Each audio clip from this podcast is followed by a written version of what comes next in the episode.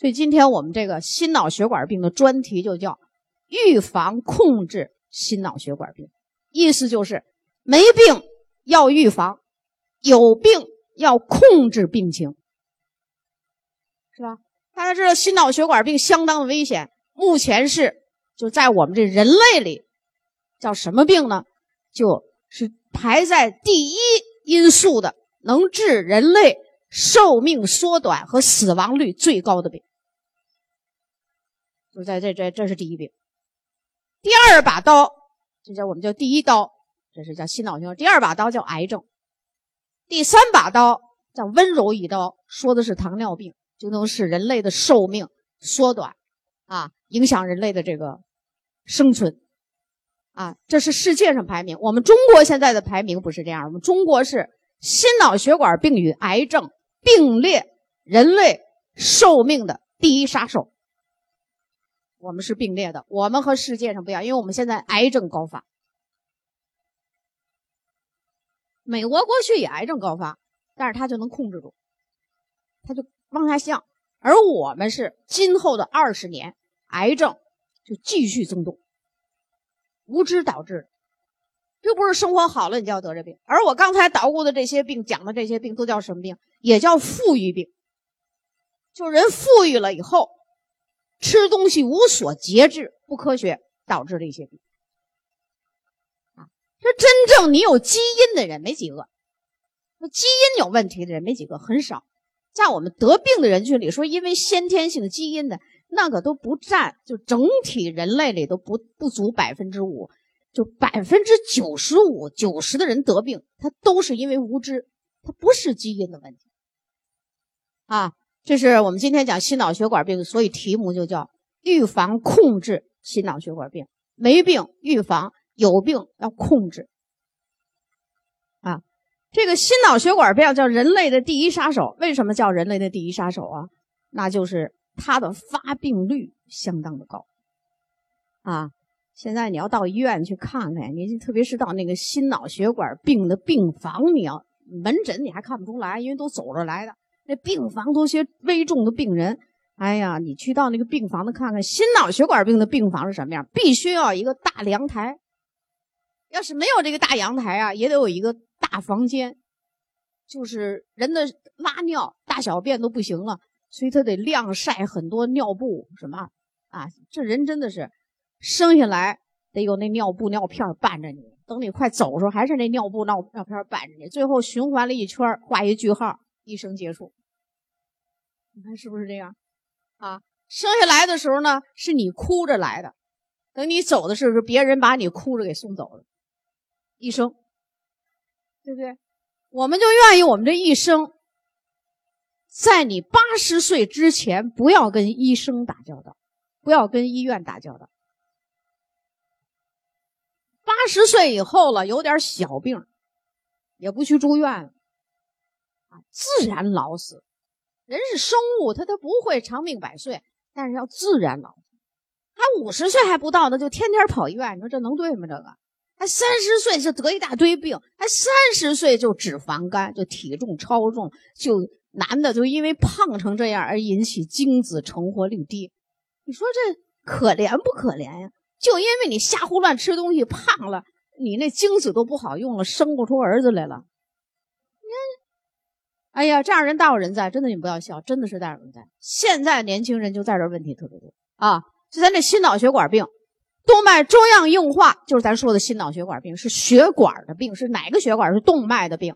它的发病率从九一年到九九年，男性从百分之六十九点七往百分之七十九增加，非常明显；女性从百分之三十一点五。增加到了百分之三十六点九。我们国家每年新发病的人，老的不算，就今年得这病了啊，新病人脑中风的，就脑血管的这个病，一百五十万人，冠心病七十五万人，就新增病人每年是二百四五十万。咱们要把这二百四五十万放到咱们沈阳某个大体育场，也装不下呀。那体育场它能装几万人呢？它也装不下呀。你说是不是？那黑压压的一大片呢，据这个按分钟统计，我们国家每天在一到两分钟之内就有一个人心脑血管病、动脉粥样硬化，发病率现在特别多。世界上每年有八百万到一千万人死于此病，所以是人类的第一杀手。啊，动脉粥样硬化，这是大血管的病，就是这个动脉有病了，所以它是心脑血管病的元凶，是血管的病。我昨天呢，我在火车上，我就跟这个人说：“我说人呢有两条管道，绝对不能提前老化。第一个管道就是这血管，你得畅通无阻。”保证全身的供血。第二个管道就是你这消化系统，胃肠道，是吧？你胃肠道如果不好了，你就吃不了东西了，你吃不了食物，能量不够，人肯定活不长。啊，就这两条管道就得是畅通无阻。啊，你看人能吃能喝的，血管畅通的，一般都活的年龄比较大。在我们东北地区，活九十几岁甚至一百岁的人也不少。他但是他有一个原因，他得能吃饭。他没有血管性的病，是吧？所以这个是元凶，这个大家应该知道。这个图就是我们人体的血液循环的一个图，在这儿我们不是细讲，我就告诉大家，我们现在讲的这个病到底是哪儿有病了啊？这个图呢，这个地方是心脏，这个大家都知道。心脏有的人说这干嘛一边涂红一边涂黑呀？就这两边的血是成分不一样。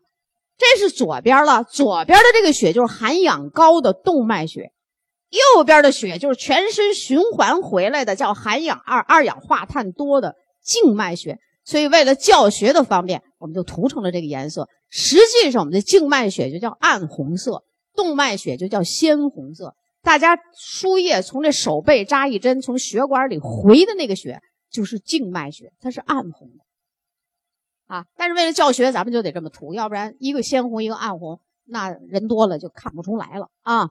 那我们刚才说的这心脑血管病叫动脉粥样硬化，是什么血管发生病变了呢？我们叫大型、中型，啊，这个分支的这个这个都可以叫中型，叫大中型动脉血管硬化，叫粥样硬化，就血管里面堆了垃圾堆了。这个垃圾堆它不是硬的，它可能比较软，所以叫粥样硬化，是这个血管硬化啊。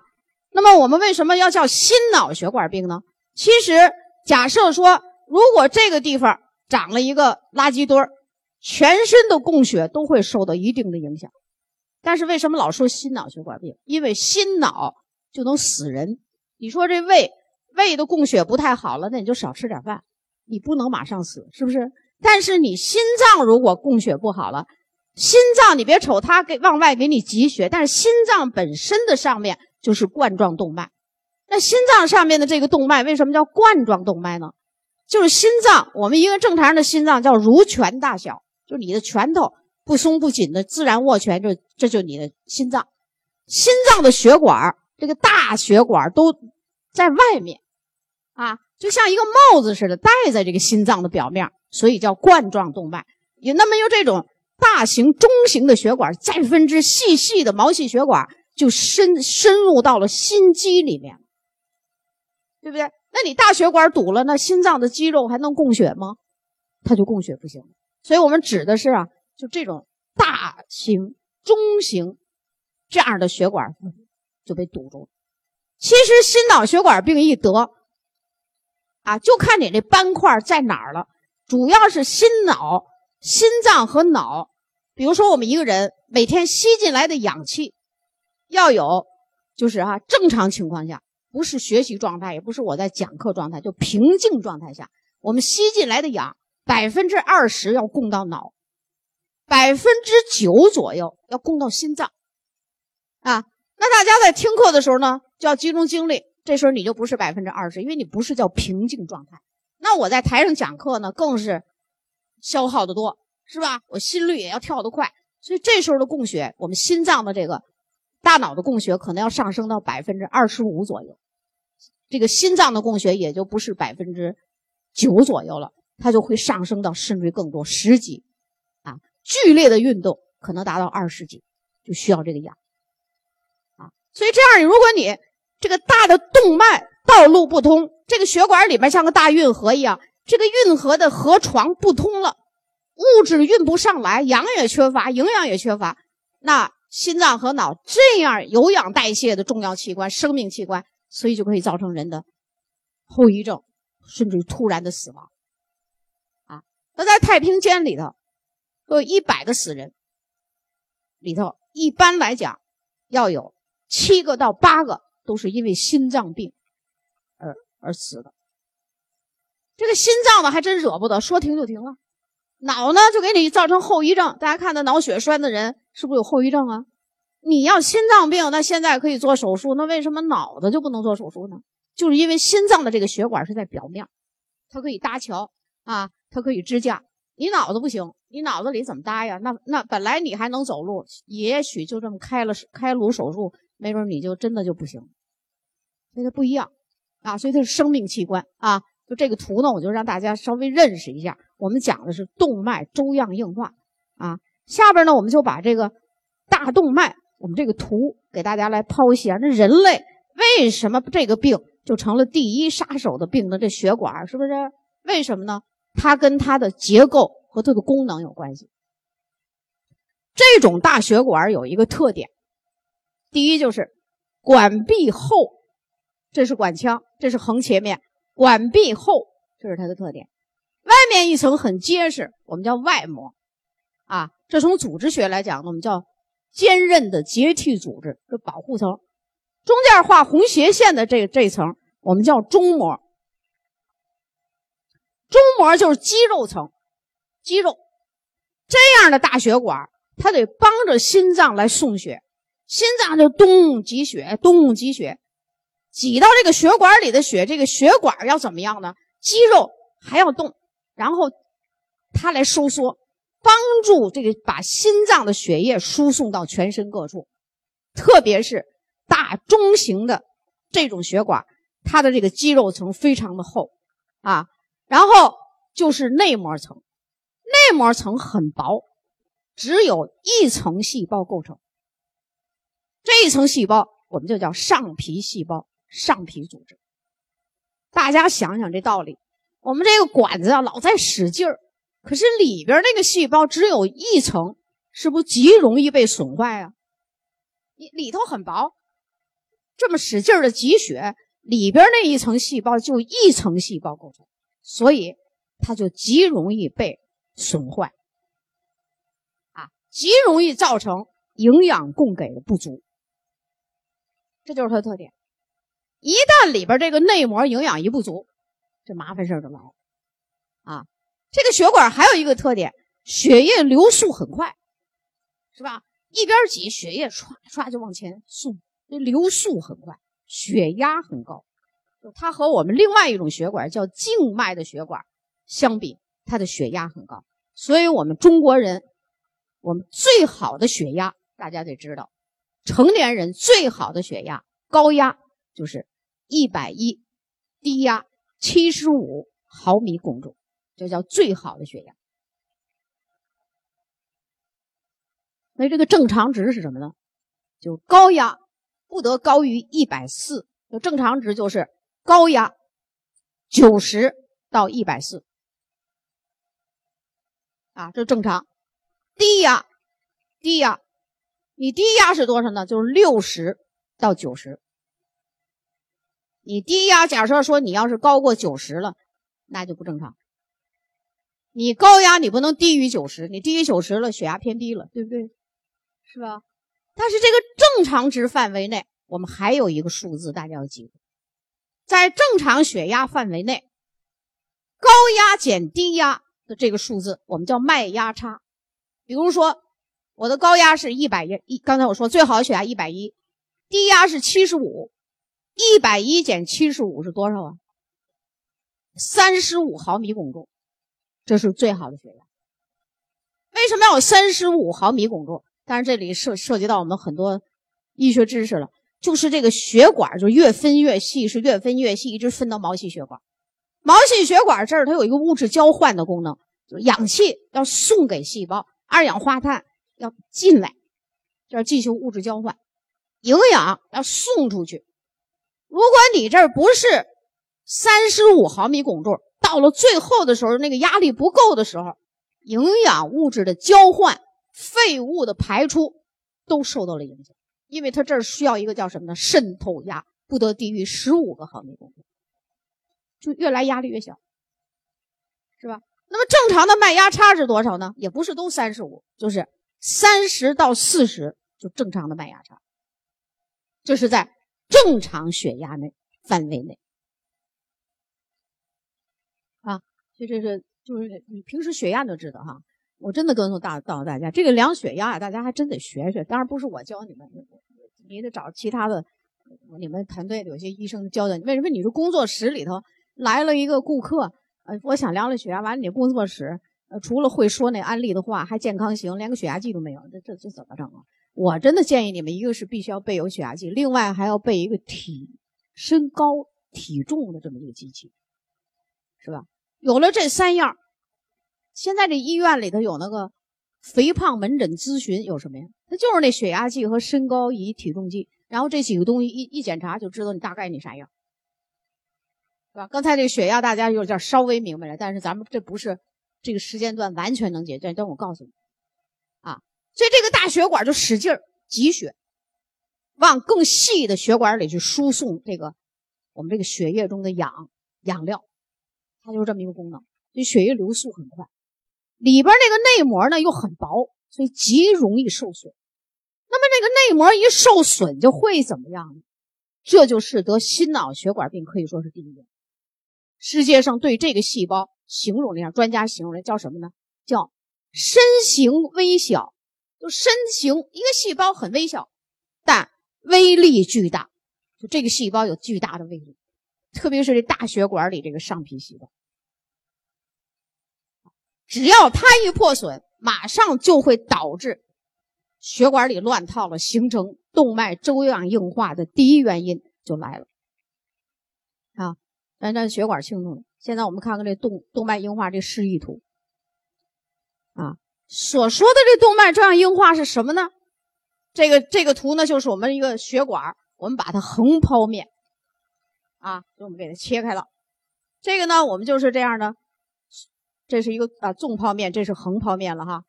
血管里头应该没有这垃圾堆儿啊，应该是畅通无阻的。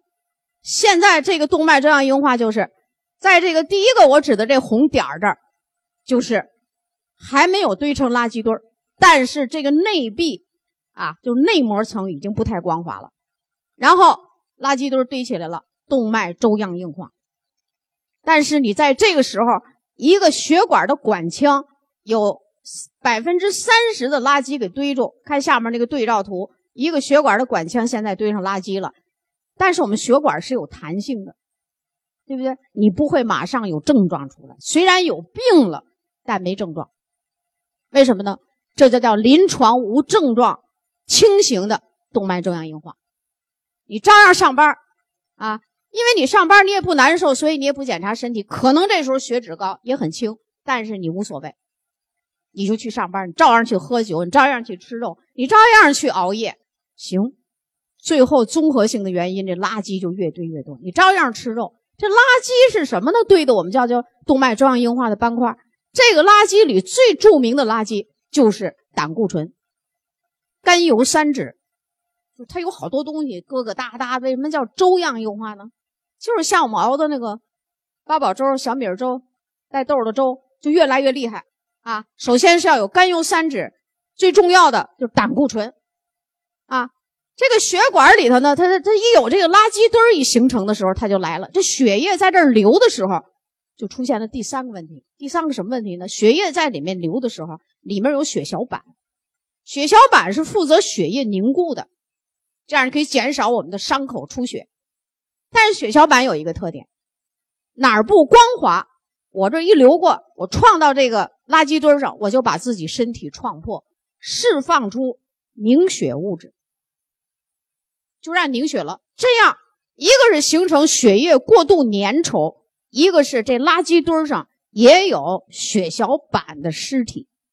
这听懂了吗？所以这个动脉粥样硬化，这又来血小板了啊。你看咱们包扎伤口，说你破了都用绷带包是吧？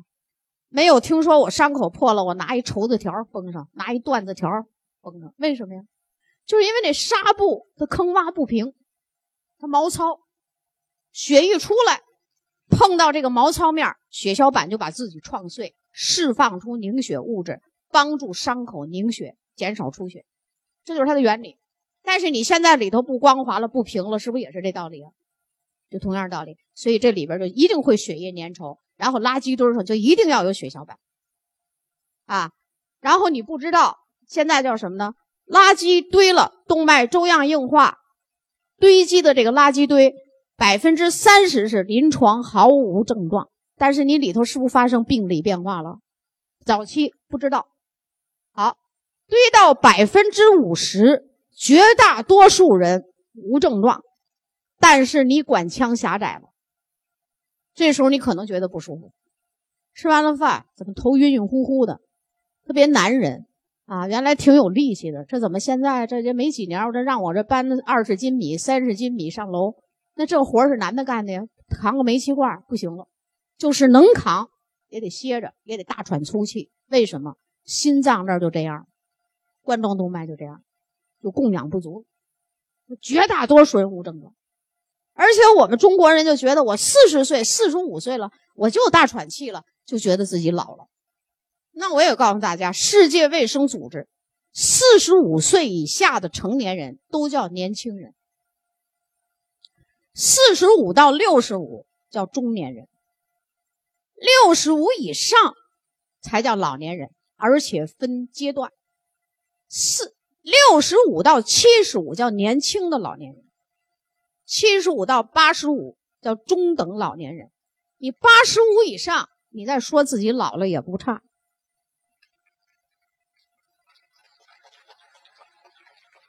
所以说，你说这这是不是脑子里有问题，是吧？有些人就是还不到五十岁呢，鞋也踢了汤啷，裤子也踢了汤啷，什么都踢了汤啷。我还告诉你就把自己踢了汤啷给踢了汤啷，老了。你越老越得挺直，越得精神。是吧？你越得营养好，对不对？你才能年轻啊！这还刚四十岁，整天哎呀，我老了，老哈个腰，通光个背，这踢了汤啷，鞋也不是鞋，袜子也不是袜子，乱七八糟。你不老吗？你特别女人，你说这样一个女人，谁能喜欢你？你老公就不喜欢你这样人，要不然他就不会去找情人。在家没个在家的样，在外头没个在外的样，在家踢了汤啷，破衣服。所以人家老公就说了，什么是老婆？就给我的那个东西，永远是在家里破衣烂衫，围着围裙，像保姆似的那么一人，就是我老婆。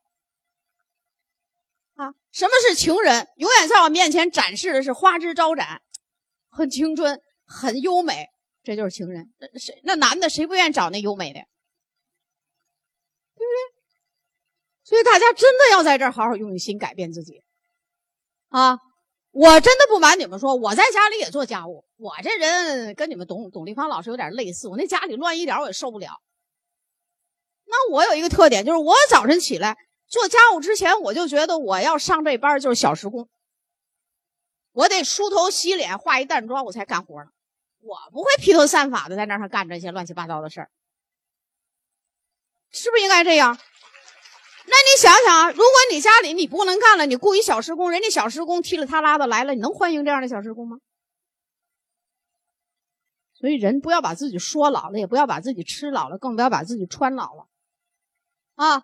我就告诉你，你看这血管都老化了吧，堆上垃圾堆了，生锈了，还没症状，还觉得我大喘气，我都四十五了，四十五的男人就是大小伙子，是吧？然后你还不知道，行。经过多少年，垃圾堆越堆，你看上边也出来点，还下边也出来点，行了，这过血的通过血的这个通道是不是窄了？这时候出现严重的症状，啊，从这第三个图到第四个图可能要经过几年，也许就很短，也许要经过几年，这完全看你是否健康生活。所以这个叫什么呀？健康的金钥匙掌握在你自己手里，你到底想怎么着？啊，你是想从这个退回去，你还是想从这儿往前进？这把钥匙全掌握在你手里，所以心脑血管病是可以逆转的。动脉粥样硬化是可以逆转的，但是怎么逆转都你自己说了算。啊，再往下到这儿了，医生说你这都吃了好几年药了，不管用了，咱们得搭桥支架，还只能心脏上做，脑子你们听说没有做的？为什么脑子一做麻烦了？本来能走着进去，就会躺着出来成植物人心脏做搭桥了。什么叫支架？就是我这血管呢，还有一定的弹性，也不是这么严重啊。可能在这两个之间，可能有我我给你里头像搭桥支一个小架，把这血管撑起来，让血流过去，这就叫支架啊。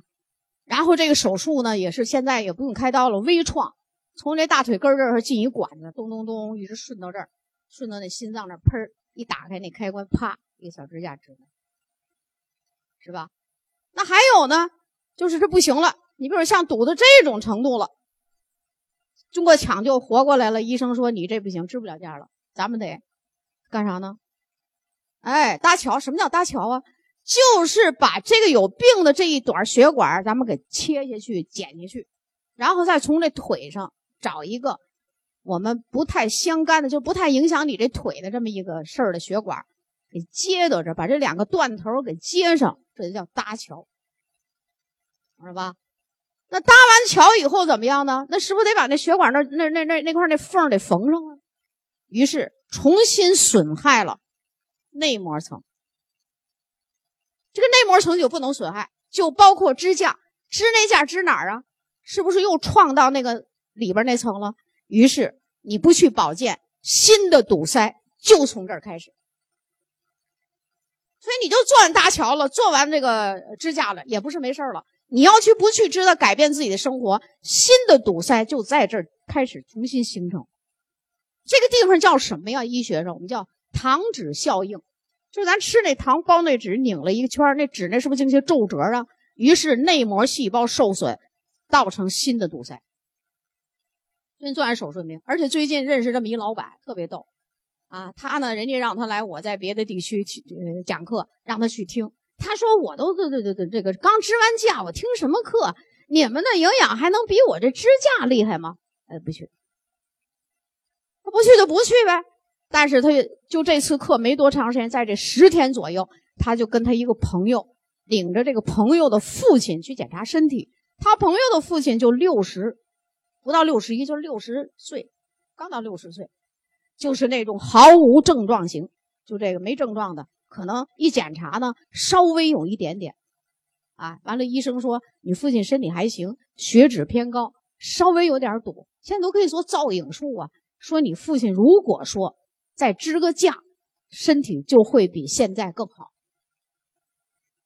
完了，他这朋友呢，我都说无知加有钱，你要无知呢，你没钱，可能这手术你就不做。无知加有钱，就领着这六十岁的父亲去做了一手术。做手术的时候，我说的这个老板他也去了，因为是特别好的朋友，就去了，就像自己的父亲一样，在手术室门口等着。结果八点进去的，十点出来的就是死尸，就死了。啊，死了呢，这个做完支架的这个老板。当时吓得脸就变了颜色，差点没出溜的地下去。他原来想的就是支完架万事大吉，这怎么还可以死人呢？这个支架死了，本来还活蹦乱跳的，就这个也没症状啊。这个支那个架叫精密医疗器械，医生要得不少回扣的啊。所以这一忽悠，给忽悠做手术，命没了。儿子呢，扑在地下是嚎啕大哭，后悔的不知所以然。这个人啊，这不是儿子了，朋友，他儿子的朋友，就就就晕了啊！这就吓得就非得要找我，我我就非得要上北京找宋老师。我说你别来，我告诉你，我说我忙着呢，你来了，你说我得给你多说好多话，还得招待你，我哪有时间？结果我死活没拦住，来了。来了也是这个，还不如听课讲的细，大概跟你说配个方用去吧。那你要听课，你多明白，还能回去跟别人说，对不对？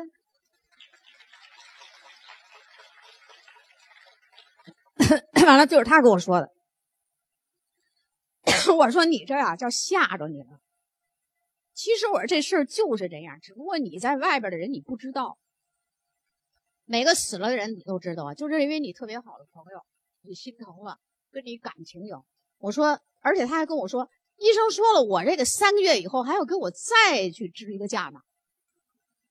完了，告诉我这回我跟你讲，宋老师，我这事儿就给你了，我是打死我我也不许支这架了。我说你这也不是太科学的想法，但是你总算是接受了教训。现在用我们的营养品，那不就在春节前找的我吗？现在用效果特好。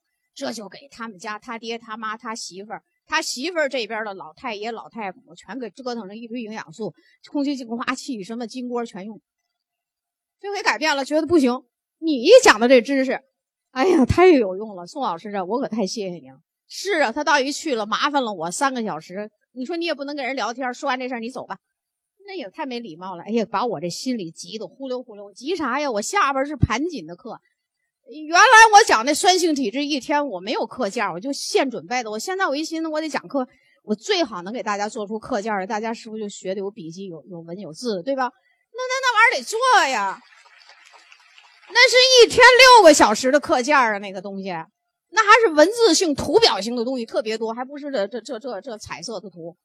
哎，给我急得忽溜呼溜的。结果我熬夜，熬了一个月，这才把那课件做完。第二天我上盘锦。